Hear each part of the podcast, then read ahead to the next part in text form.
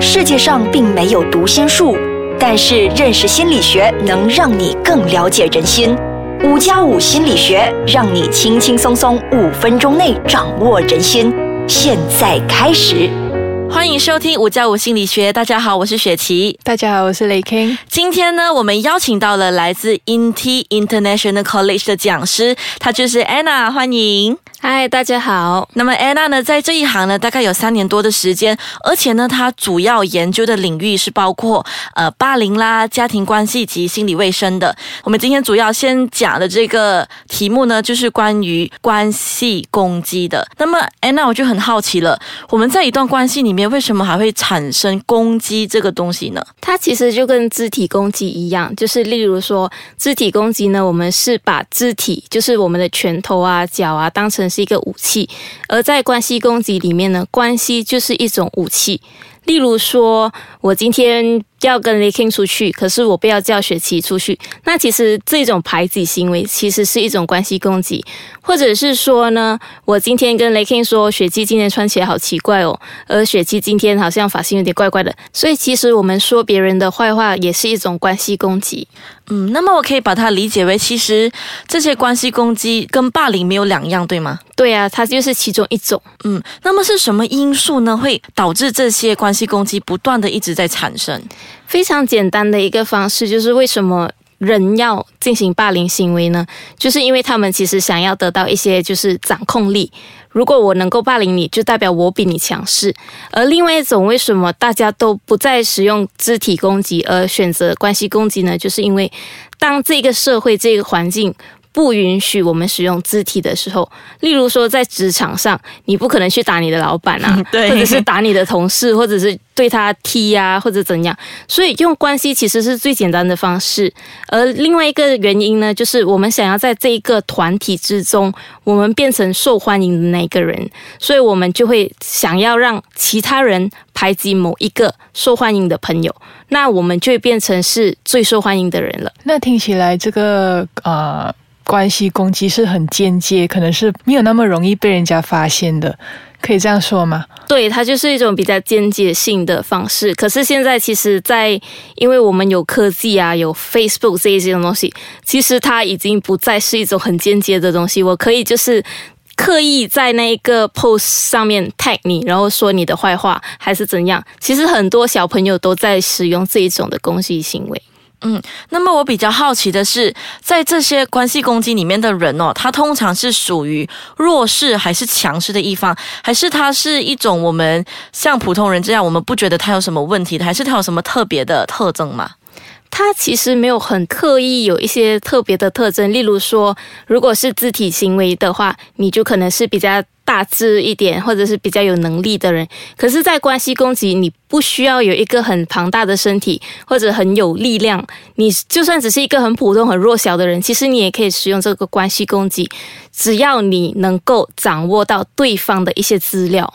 嗯，一些资料是，比如说是什么呢？比如说，我能够知道你的弱点是哪里。例如说，你最讨厌别人说你胖，我就刻意针对这一个点去说你。那你就会很容易被影响到，嗯，明白。那么最常发生的地方呢？像你刚才有提到的职场，那么嗯，其实朋友之间应该也会有发生吧？朋友之间很常会发生，例如说中学生，如果说 A 同学他要办一个生日会，他请了整班的同学一起去，就是不要叫 B 同学去，那其实也是一种关系攻击的行为。嗯，那么其实这个关系攻击它会维持很久吗？如果说在我们的环境来说，其实是蛮久的。例如说，你可以看到中学生开始排挤朋友，然后到那些老年人、那些安迪安哥在 copy 掉他们做的东西是什么？就是说别人的坏话啊。嗯，其实他们也只是吹水，然后也是在讲着别人的八卦。嗯，那么它的杀伤力是可以去到什么程度的？他去到的程度，最重要的点是，别人其实不会发现到你已经受伤了。而这些受害者呢，他第一点就是，他未来其实是没有办法再和其他人建立一个健康和能够帮助到他们的人际关系。除此之外，更严重的就是可能有忧郁的倾向或者自杀的倾向。过去其实有一些新闻也是说，就是某一些年轻人其实就是被朋友排挤，而结果他们就去自杀了。嗯，那么现在我们先休息一下，待会回来呢会跟大家聊关于在家庭中呢，如果发生这一类型的攻击，我们该怎么办？好，欢迎回来。其实关系攻击不只是存在于朋友之间，或者是同学之间，有很多时候最伤害你的人，可能就是你的家人。对啊，过去其实有一些心理学的研究，包括我自己的研究，也发现到，其实儿童。我们每一个人如何学习这一类型的攻击行为，其实是从家里。首先，我们怎么学习这些行为呢？因为我们要进行这一种行为，其实我们先要知道这个行为是有效的，它能够帮助我们达到一些目的。而我们从哪里学习呢？过去其实就是很多人发现，当父母其实用心理控制的时候，他就是在教导孩子。关系这个东西是一个很重要的筹码，我可以用这个关系来控制你一些行为。什么是心理控制？哈，应该很少听到。它其实就是，例如说，妈妈告诉你，如果你不听我的话，你还要继续看电视，我就不疼你了。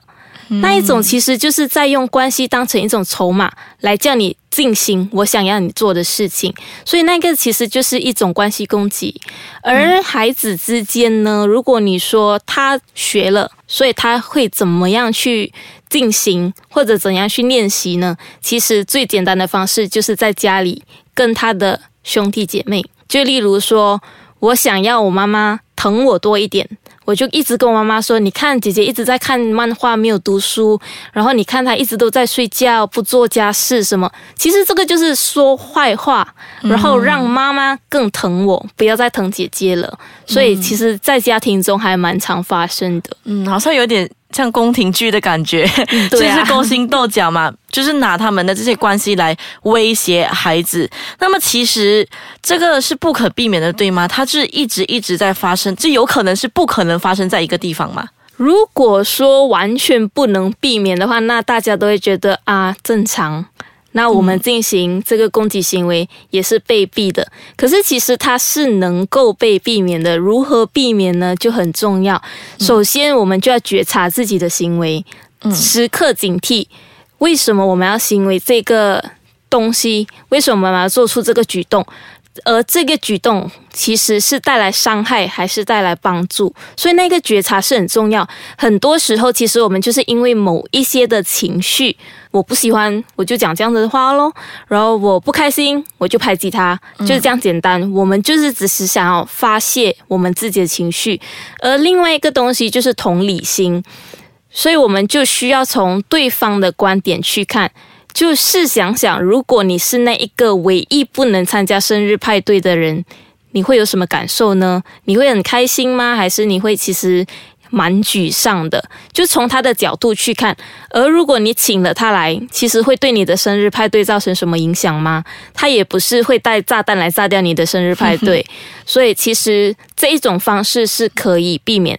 而另外一个东西就是提升自己的自我效能，嗯，还有自己的自尊，因为很多时候，当他们需要用到关系去攻击别人的时候，其实是因为攻击者自己的自尊心是蛮低的。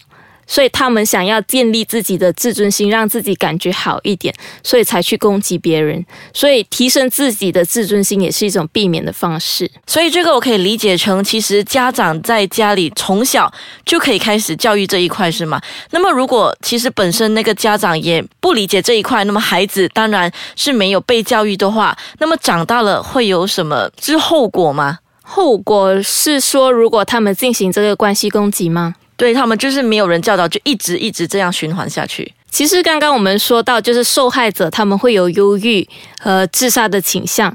其实过去也发现，那些进行关系攻击的人，他们自己也会产生忧郁，因为你一直说别人的坏话，一直这样子对别人，其实会带来一些负面的情绪给你，而且你的思想一直环绕在一些负面的情绪。而另外一种影响呢，其实当这个排挤的人。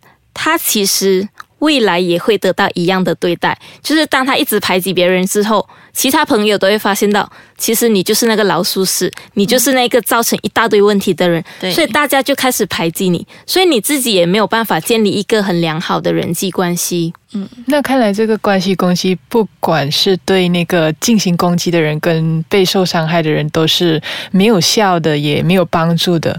所以呢，今天 Anna 就跟我们分享到，其实，在每一个人的关系当中呢，它都是有好有坏的，只是你要怎么去更加好的利用，或者是更加好的去经营的话，那么今天呢，你收听这一集，你就是捡到宝了。那么现今天呢，还是谢谢安娜特地呃抽空来到这里五加五心理学，跟我们谈谈关于关系攻击这一块的。那么我们也谢谢 Lay K，我们下一集再见，拜拜。